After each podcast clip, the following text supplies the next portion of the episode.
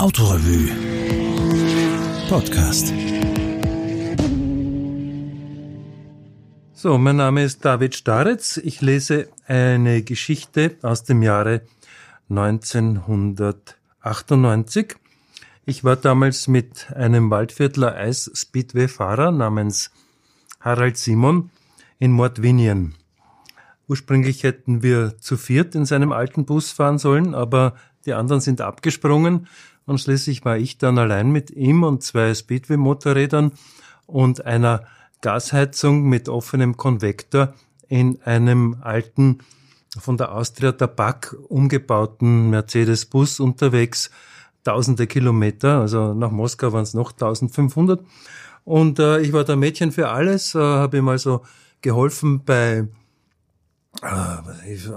Formalitäten und äh, äh, Schmiermaxe und habe dann auch fotografiert mit meiner alten Rolleflex die Geschichte.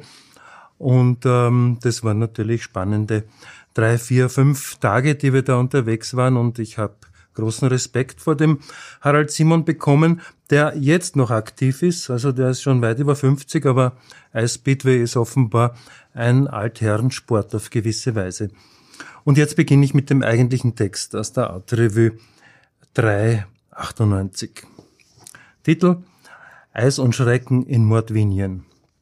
Pfaffenschlag grüßt Saransk. Wie Harald Simon 3000 Kilometer Anlauf aufs Glatteis nahm. Text und Fotos David Staretz. Harald Simon, das ist der bekannteste Unbekannte aus dem Waldviertel. Sie haben ihn vielleicht noch aus Autorevue 2 1993 in Erinnerung, wie er am zugefrorenen Flohteich auf einer Flagergasflasche saß. Seitdem kriegt er das Gas umsonst. Fein, wir konnten es brauchen zwischen Moskau und Saransk. Ohne die handverlegte Standheizung, Klammer, Flammenkäfig zwischen den Sitzen, hätten wir mindestens 1000 Kilometer frieren müssen. Ist halt schon ein wenig undicht, der alte 307er, obwohl ihn der Simon mit seinen Brüdern praktisch völlig neu aufgebaut hat. Ein 20 Jahre alter Mercedes-Bus, vormals Austria Tabakwerke, vollgeräumt mit Würsten, geselchtem Broten, einer Zweitauflage Weihnachtskekse, mit Cola-Eutern im Plastikgebinde und diesen zwei gespickten Motorrädern. Das ist unsere Welt, getaucht in eine Klangkulisse aus 65 PS Dieselmotor und Kuschelrock-Kassetten sowie solchen, wo ganz oft Everybody vorkommt. Roadsongs Richtung Russland. Was jetzt folgt, ist eine hartnäckige Geschichte vom strebsamen Leiden. Was, wollte ich wissen, führt einen aufrechten Waldviertler 3000 Kilometer weit in die Hauptstadt Mordwiniens, um dort auf Eis gelegt und womöglich wieder einmal von drei Zentimeter Spitzen perforiert zu werden? Ein Tipp. Erwarten Sie keine Antwort. Eis Speedway. Motorsport mit den relativ höchsten Kurvengeschwindigkeiten und den absolut gefährlichsten Stacheln. Blitzstart, Schräglage bis zum Lenker kratzen.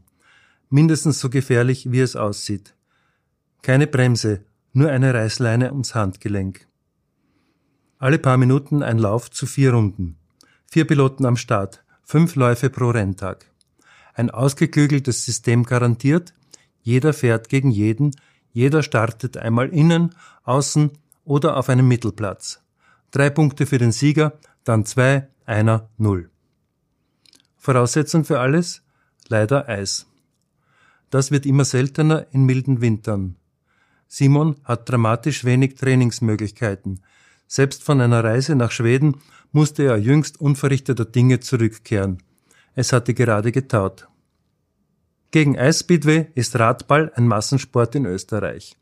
Eisspeedway-Fahrer gibt es circa vier. 50 Prozent der nationalen Equipe machten sich auf den Weg in die Industriestadt Saransk, 1000 Kilometer östlich von Moskau auf dem 45. Breitengrad gelegen, im ewigen Eis sozusagen. Simon hofft, hier im internationalen Ausscheidungsrennen zu den Grand Prix-Läufen endgültig Anschluss an die Weltelite zu finden – Aug in Aug mit Leuten wie Balaschow, Serenius, Bauer. Auf halbem Umweg nach Prag wollen wir noch Antonin Gadowski abholen, den tschechischen Bären. War immerhin 1992 Vizeweltmeister. Er lebt inmitten von Autowracks. Simon erklärt mir, das sei ein gut gehendes Autohandels- und Reparaturunternehmen. Trink einen Kaffee, sofort fertig, sagt Gadowski, während er wieder in seinen halb zerlegten Mercedes-Bus taucht, um eine elektronische Wegfahrsperre nachzurüsten. Angeschlossen, wir holen ein paar Tage in Praha ab. Zweiter Vorgeschmack auf Zeiten und Wege. Den ersten hatten wir auf der russischen Botschaft in Wien bekommen. Simon war in einer Nachtetappe aus Berlin zurückgekehrt, wo er und Franz Zorn tapfer Punkte gesammelt hatten. Ich weiß, Sie werden mir dankbar sein, wenn ich Ihnen die genauen Visumformalitäten erspare. Jedenfalls benötigten wir insgesamt drei Antritte und zwei Wochen, bis die Papiere passten. Doch alles, alles bisher, auch Tschechien und Polen, waren völlig durchgewunkene Angelegenheiten im Vergleich zu dem, was uns an der weißrussischen Grenze erwartete. Alle russischen Beamten haben einen unfehlbaren Instinkt für den allerletzten Moment, den man leidend auszuschöpfen bereit ist.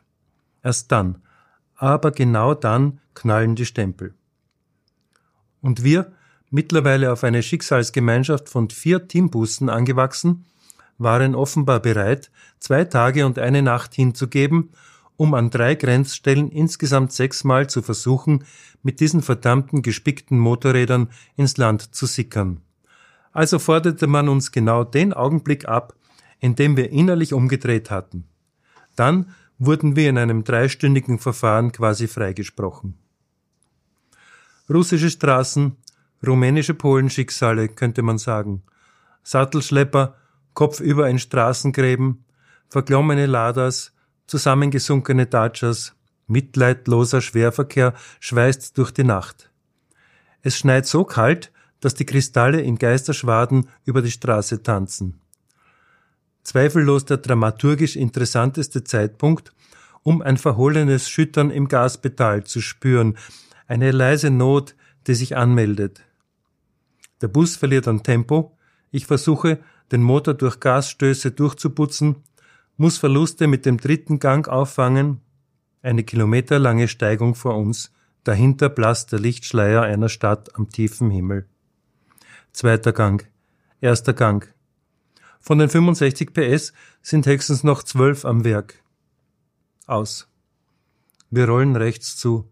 Simon will den Motor an Ort und Stelle zerlegen. Nach einigem Abwarten läuft er wieder geringfügig, was die Diagnose erleichtert. Paraffin im Dieselfilter. Im trüben Licht einer Tankstelle mit klirrendem Werkzeug und mechanischen Fingern gelingt der tüftlerische Job. Zur Sicherheit leeren wir noch einen Liter Methanol in den Tank, das kann die Dieselqualität nur verfeinern. On the road again. So heimelig war es hier drin noch nie im Fahrerlager. Es wird eng hier. Die drei zappeligen Herren, von denen einer gern gute Laune sagt, verfangen sich ständig in den Stacheln von Harald Simons und Franz Zorns Rennmaschinen. Man hat sie hierher ins Fahrerlager geschickt, um die österreichische Eis-Speedway-Equipe mit den Erzeugnissen einer medizintechnischen Firma bekannt zu machen. Es gibt Blutdruckmessgeräte. Auch ich bekomme eines.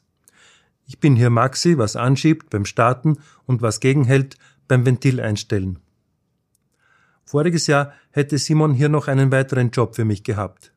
Da war ihm einer über den Handrücken gefahren, dass die Haut ganz scheußlich weglappte, und weil keiner hingreifen mochte, um die klaffende Wunde zuzuhalten, musste er mit Nadel und Faden besonders tief stechen, um alles zusammenzuziehen wie einen zerrissenen Hosenboden. Simon zeigt mir den linken Handrücken. Tadellos verheilt. Man sieht kaum eine Narbe. Meine Ärztin hat gesagt, sie hätte es nicht besser hingekriegt. Stattdessen hat mich der Simon vor die Tür des Fahrerlagers geschickt, um briefmarkengroße Autogrammkarten zu verschenken. Wäre auch beinahe eine Näharbeit draus geworden. Sie rissen mir vor Begeisterung fast die Ärmel vom Anorak. Die Begeisterung hier ist von einer nachkriegshungrigen Güte, was die reine Freude am Sport betrifft, die feurige Ernsthaftigkeit, mit der sich jedes Team an die Vorbereitung macht, und den quasi bargeldlosen Idealismus, der alles unterzündet. Sie waren aus Schweden, Finnland, Deutschland, Tschechien angereist, um gegen die Russen um Qualifikationspunkte zu kämpfen. Allein der weite Weg ist Verpflichtung zur Ernsthaftigkeit. Mantel an Mantel, Pelzmütze an Pelzmütze steht das Publikum unbeweglich auf den Tribünen, immer Applaus bereit. Kein Tee, keine Würste, kein Showprogramm, nur frierende Trachtenmädchen mit Nationentafel und Landesflagge, beigestellt den ungeduldigen Fahrern. Mit Leidenschaft und Emphase stellt der 85-jährige Streckensprecher jeden einzelnen Fahrer vor, verliest mit Pathos und Betonung die wichtigsten Daten der Heldengenealogie. Simon stochert inzwischen mit der Fahnenstange im Eis. Gut, dass es kein See ist. Am verblüffendsten war er für mich am Vortag gewesen, beim ersten Training. Wir waren um ein Uhr nachts ins Hotel angekommen, hatten noch schwere Würste tauchgesiedet, fanden zwei Stunden Zeitverschiebung gegen uns gerichtet, die uns bloß vier Stunden Schlaf erlaubten. Ausladen, Fahrerlager einrichten, Maschinen präparieren, mit der Gasflamme anheizen, unter Gasstößen warm laufen lassen, und dann haut sich der Junge mit einer Umstandslosigkeit aufs Eis, als wäre das eine warme Daunentuchend. Immer wieder Herzstillstand. Der einschüchternde Klang, der Methanolgeruch, diese Blankheit, Härte, Ungedämpftheit, Gummiknie, Eisenschuh, Drahtweste, Panzerfäustlinge. Und dann voll. Kein Zimpern, kein Einfahren, kein Abtasten, voll die Kupplung, voll der zweite Gang, in die Kurve, voll die zweite Kurve, unglaublich flach gefräst, voll die Gerade hinab, hoch am Hinterrad, um sich dann quasi aus der Sonne herab wieder in den Halbkreis zu stürzen, wie am Schnürl. Ich frage einen Künstler nicht, warum er ein Bild malt. Ich frage Harald Simon nicht, warum er sich das antut. Okay? Zumal er ein Antuer ist. Mit einer starken, stillen Energie scheint er ständig auf der Suche nach der unbequemeren, frostigeren Lösung zu sein. Er ist dabei kein kalter Asket und richtig Prediger. Er ist ein Waldviertler, muss man wissen, also einer, der dere sagt, wenn er nach 3000 Kilometern endlich die Freundin am Handy hat. Im ersten Lauf waren es zwei Punkte, im zweiten einer, im dritten nui. Am Botschen habe ich gehabt, na, nicht am Auto, am Mopal. Vom zweiten Training. Ein schönen Gruß, vierte. Fotografische Aufnahmen, die ich nicht gemacht habe. Bankett beim Bürgermeister. Viele reden, auch Wodka. Die Flaschen stehen zwanglos auf dem Tisch wie Dekoration zwischen bunten Gemüse- und Wurstarrangements. Lange Elogen auf Stadt, Sport, Sportler. Der 85-jährige Streckensprecher wird gefeiert. Jakovlev, Vater und Mechaniker der Rennfahrerbrüder, schließt sich den Gratulanten an, indem er ein völlig unpassendes, elfstrophiges Liebeslied singt von einem Prinzen, der die Geliebte mit seinem Schloss umwirbt. Dieses stellt sich dann aber als besetzt heraus, so dass er vorschlägt, mit ihr in eine einfache Hütte zu ziehen, um dort dem reinen Glück zu frönen. Der fassförmige Bürgermeister ist ein erfahrener Kampftrinker. Riskiert es einer der Gäste, ein offiziöses Dankeswort an ihn zu richten, marschiert er blechern, von den Knien aufwärts unbeweglich, mit vorne weggestrecktem Wodkaglas auf den Adressaten los. Ex. Drinnen. Gegen Härte, Kälte, ungefilterte Blankheit, die Frauen in ihren überhitzten Räumen. Schwarze Röcke, transparent weiße Blusen, bestickte Büstenhalter und Maniküre als russische Volkskunst. Keine L'Oreal-Werbung kommt an die behagliche Schmeidsamkeit dieser chamoisfarbenen Fingerperlen heran, wie ich sie im Sekretariat des Rennbüros vorfand. Später sah ich sie nochmals. Sie reichten mir Simons Startgeld durch eine enge Maueröffnung, durch die man anderswo Häftlinge fütterte. Moskowka. Ein Sportler im altmodischen Sinne. Wie viele hier war er nicht mehr jung, gut über 40. Wenn er dich anschaut, er legt den Blick auf dich, als würde ein Pferd seinen schweren Kopf behutsam auf deine Schulter senken. Das Publikum liebt ihn. Einmal stößt er sein Motorrad über die Ziellinie vor, Fotofinish vor Klatowski. Danach Shake Hands der Panzerfäuste. Zwei Stürze kosten ihn Gesamtsieg und Grand Prix Qualifikation. Die Toilettenanlagen in den Gedärmen des Stadiongebäudes. Offene Boxen mit Bodenlöchern. Praktisch, kein lästiges Türgerüttel. Du schaust den Nothabenden treuherzig in die Augen und sagst, besetzt. Franz Zorns Sturz. Aus Salzburg angereist mit Vater und Mechaniker. Gibt sein Bestes, baut eine fürchterliche Brezen, als er sich nach dem Ziel in einen Konkurrenten verhakt. Maschine und Zorn verbogen, aber nach 15 Minuten wieder am Start. Auch er schafft die Grand Prix Qualifikation nicht. Um einen Punkt. Fernsehübertragung. In der Suite wir fünf Österreicher bewohnen ein riesig leeres, überheiztes Nomenklatura-Hotel allein verfolgen wir die Fernsehaufzeichnung. Jede Zeremonie, jeder Lauf wird ungekürzt übertragen. Habe seit Internatszeiten vergessen, wie man gekochte Dosen öffnet. Unter dem Geschirrtuch. Retuschiere Gulaschflecken auf der Wandtapete mit Zahnpasta, ehe die strenge Deschurner ja das Zimmer abnimmt. Sonntagabend. Erschöpft, aber Abfahrt. Simon ist irgendwie doch ganz froh, dass wir nicht noch zwei Wochen lang im Land bleiben müssen, pendelnd zwischen Moskau und Saransk. Das hätte uns nämlich im Falle seiner Qualifikation erwartet. Auch meine Trauer wäre jetzt aufgesetzt, also beschließen wir, ganz fröhlich heimzukehren. Er hat alte Kontakte aufgefrischt, ist tapfer gefahren, hat sich nicht verletzt und seinen Urlaub von der Floridsdorfer Lokomotivfabrik nicht übermäßig angezapft.